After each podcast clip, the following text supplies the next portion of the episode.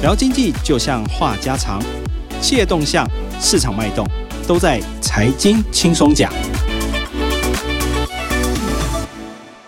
各位听众，大家好，欢迎收听由静好听与静周刊共同直播的节目《财经轻松讲》，我是静周刊财经组的副总编辑曹以斌。我们今天特别请到了我们财经组记者江新汉。跟大家一起来讨论一下他最近写的这一篇《远传奇袭真龙头》，徐旭东出手快很准，整个泛远传要进逼电信界的龙头中华电信。那我们首先就呃先请这个我们的记者江新汉来谈一下，他这次在采访这个题目的过程中，如何去观察这个远传的董事长徐旭东，他整个在。奇袭这个他的几个对手，哈，尤其是啊，目前国内市场的两大竞争对手中华电信与台湾大，哦，他们之间的整个合纵连横跟斗争，那我们也透过这个节目，希望能够给观众更多不同的空间跟角度去观察这个商战。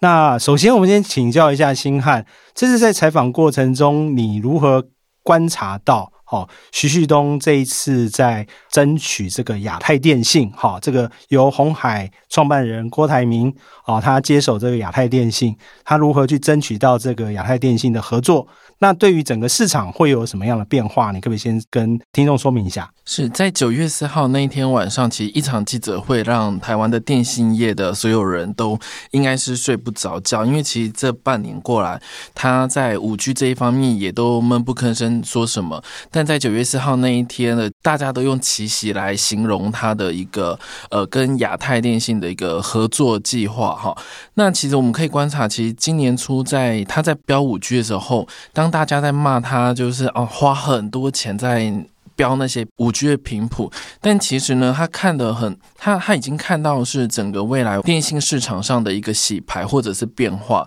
尤其是过去的在亚太电信虽然跟台湾大哈那边合作在四 G 时代的时候合作的相当愉快或顺利了，但在五 G 这一步呢，双方走的并不融洽，所以他大概不会一开始就出手，迟至到八月底的时候还出手。那其实很多人就形容说，他真的就是一个完全上海帮的一个商人的那种策略啦。不管是时间呐，天时地利都抓得非常好，让对手台湾大完全是措手不及。那其实我们在采访的时候有发现到，他在八月底的时候是默默的去跟总经理景琦说，我们可以去跟对方谈了。所以呢，锦旗才接到这样的指示，然后再打电话给亚太电信的总经理说。我们有空了，想谈的话可以谈。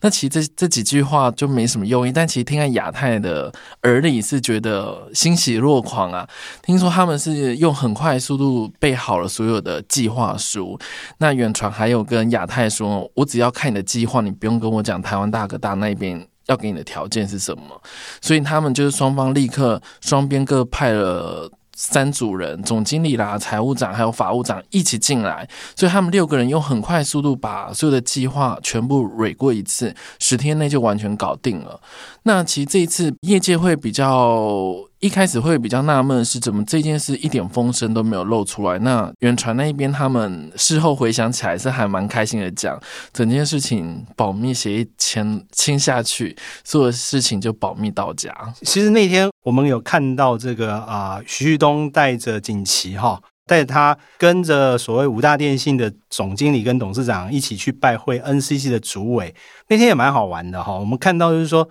同样是董事长的这个蔡明忠，好像就是为了要避免被媒体追踪哈，所以特别走所谓地下通道离开这个 NCC 哈。那徐旭东反而是非常开心的接受大家访问。那可不可以谈一下，就是说这一次原来跟台湾大合作非常呃算是六年有余的这个亚太电信，为什么会选在这个时间要抛弃他这个过去的这个？合作的对象啊，是不是有什么内幕可以跟大家说一下？其实郭台铭他进来亚太这一边六年时间，对他来讲压力也是蛮大。尤其在去年底的要标五 G 的频谱之前，其实台湾大的一些动作，看在老郭的眼里就不是很舒服。因为在去年年底的时候，在业界有在传，其实双方要一起去拼五 G 的频谱这个合作案，但所以他们用增资的方式搞到最后呢，是红海迟迟等不到人。那到最后是红海自己只好出了一百亿出来要去标，因为五 G 你不标，你的电信未来就很难走下去嘛。那其实这件事已经让两家电信的双方已经有一点产生一点裂痕在了。所以这个裂痕只是其中之一的因素吧，因为包含像呃过去我们看到是说我自己听到的啦哈，那好像那个亚太电信跟呃。这个台湾大的合作哈，这个我也可以跟听众分享一下我听到的这个状况，是说当初那个亚太电信跟那个台湾大在合作这个四 G 的这个频谱的时候，其实一开始其实因为呃亚太电信并没有自建这个网络，是等于说是靠着这个台湾大的网络，是那就有业界人跟我在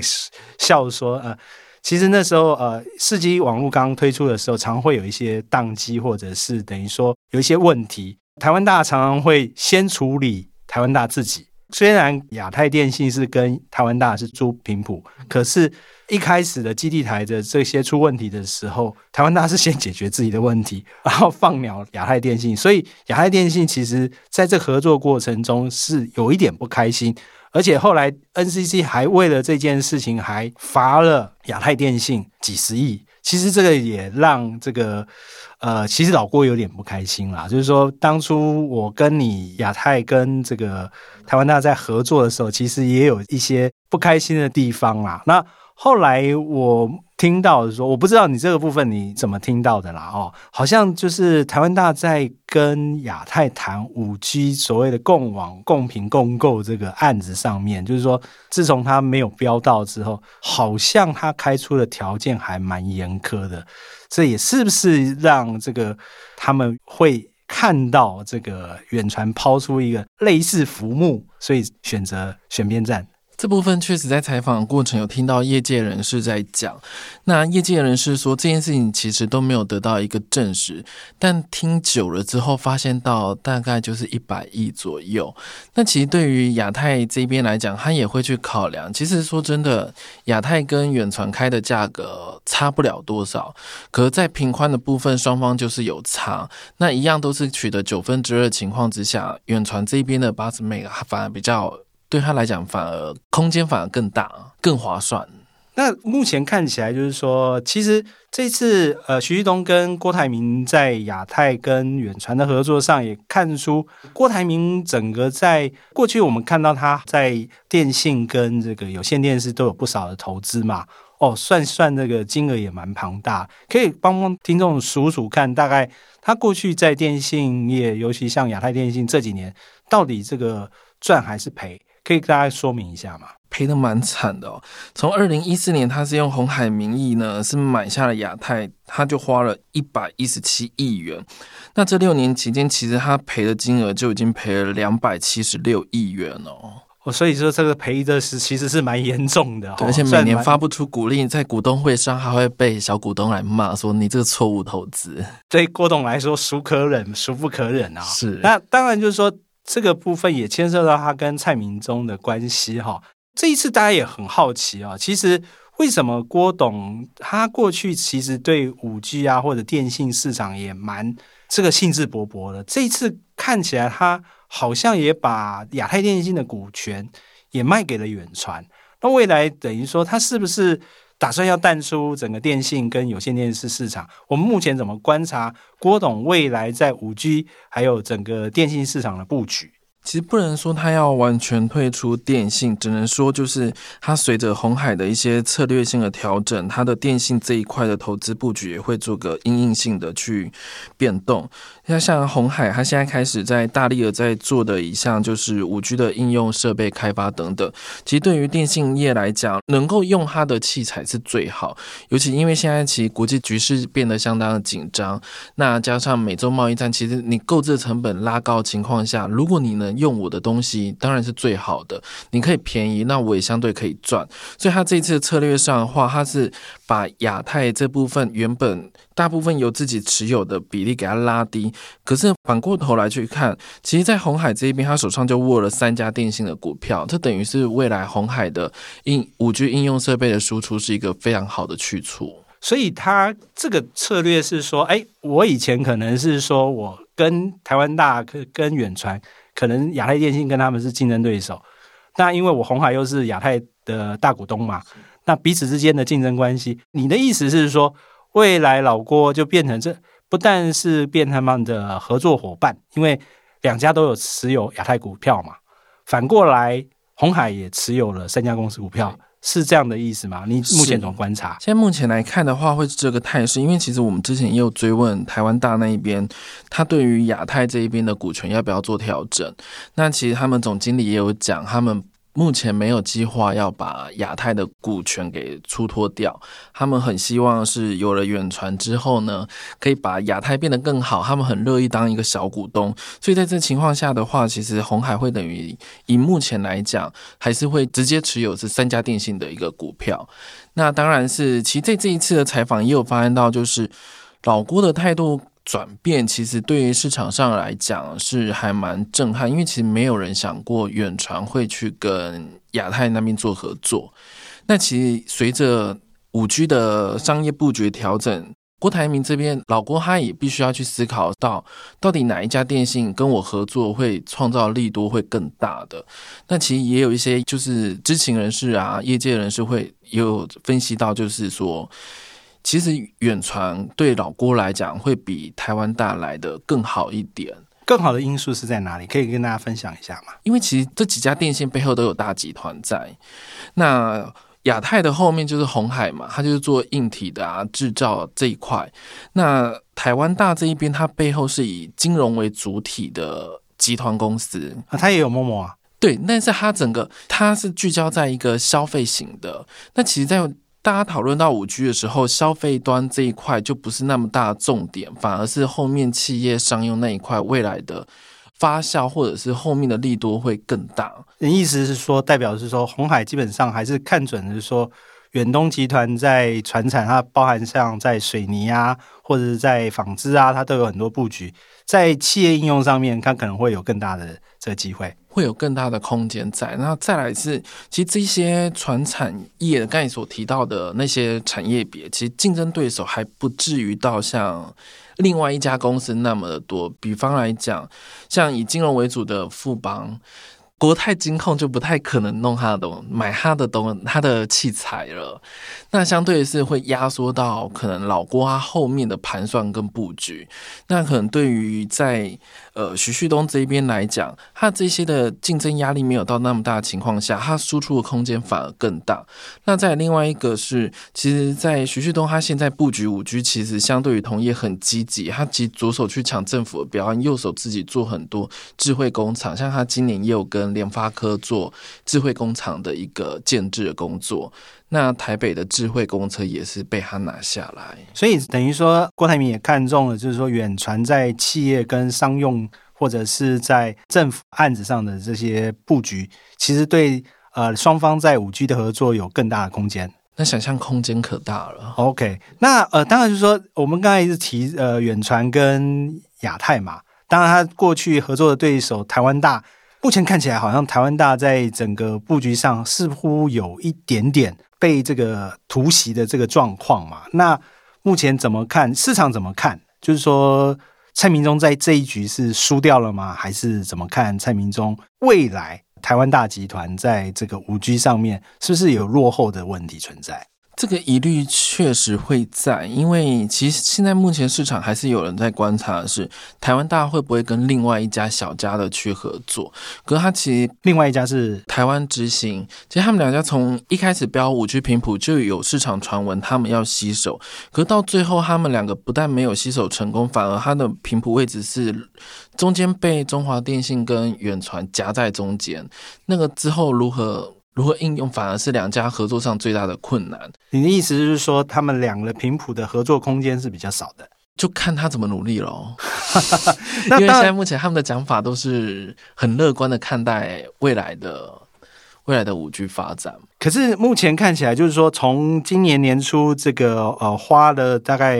呃两百多亿，快三百亿标频谱的台湾大，啊，本来他想说，哎，我假设有亚太这个合作伙伴，我至少可以降低目前传说中的一百亿的这个合作的计划。那好像这一次原来标将近快四百亿的徐旭东，一下子就减少了蛮多的这个，因为有了亚太的这共网共购的九十多亿进来之后，这两家之间在频谱上面的费用的成本其实是拉近的。对，其实是拉近，因为其实一开始在最关键或应该讲说主流那一块三点五 G 那一块，其实远传它被诟病的就是比台湾大多了快一百亿左右。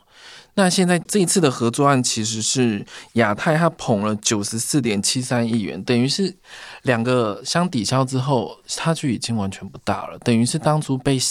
被大家批评的那个买贵的那个点，很难再有它的利基点可以再继续批评它了。OK，所以说从那个股价也可以很明显看出来，好像股价也还徐旭东的公道。对，在其实这个事件之后的那一个礼拜，其实涨幅都还不错，尤其外资，大家最喜欢看外资的动作嘛。外资前阵子其实都一直连卖卖卖，但其实在上个礼拜就有两天是买了两千多张进来，就等于说股价上也是很明显的就是反弹，好像台湾大反而跌的蛮凶的。对，可是像远传的。它的外资的买的力道会变大，其实有一部分原因是因为在上个星期一的时候，远传有主动找外资来谈整个合作案。那其实据知情人士有表示说，因为其实外资对于他们最诟病的就是成之前五 G 成本的问题，那还有当然年年付资本资本利的这些等等的资本公积。那其实那次的他们找外资谈完之后，听说外资都还蛮开心的，会觉得整个合作案对于不论是远传或者是亚太，乃至于像他们讲要三赢的红海，未来都是看好的。那最最后一个问题，当然是说，哦，这一次他们两方合作之后，这个泛远传的这个用户可能会达到九百二十万，那这个部分会威胁到中华电吗？目前怎么观察？现在目前的话，两个差距真的还蛮小。其实如果以现在目前的数字来看，两个相差好像不到一百万。那其实两个比较大的差别，是因为中华电信后面有政府在，还有大股东就是政府，所以它是国家队嘛？对，它就是国家队。那关键就在于国家队这一块会不会松动，可能就会让如果远传有办法打进去。继续扩大他的政府那些标案等等的话，那可能就会有实际的影响到。呃，所以说目前看起来，徐旭东这一次这一仗算是打得相当不错，业界评论都是还蛮高感啊。对我听到那个台湾大的总经理说这个给予祝福，你自己怎么观察这位总经理讲的话？我觉得这时候问他任何一句话都对他来讲很为难，他只能因为老董都走了。都背着他离开了，只好留下他讲下祝福两个字。而且他最近其实也还蛮难熬，因为最近其实台湾大内部都有收到一封信，因为真的外界舆论压力太大了，他必须写很多字来跟大家讲我们所有的优势，比同业有多好。所以这位洪总经理现在的压力颇大，就对了。哦，非常谢谢啊，我们星汉来这边替大家解析这一周的重点，这一场的这个五 G 之战啊，接下来到底会怎么打？哦，我们也要持续关注。感谢各位的收听，也请持续锁定静好听与静周刊共同制作播出的节目《财新轻松讲》，我们下次见。想听爱听。就在静好听。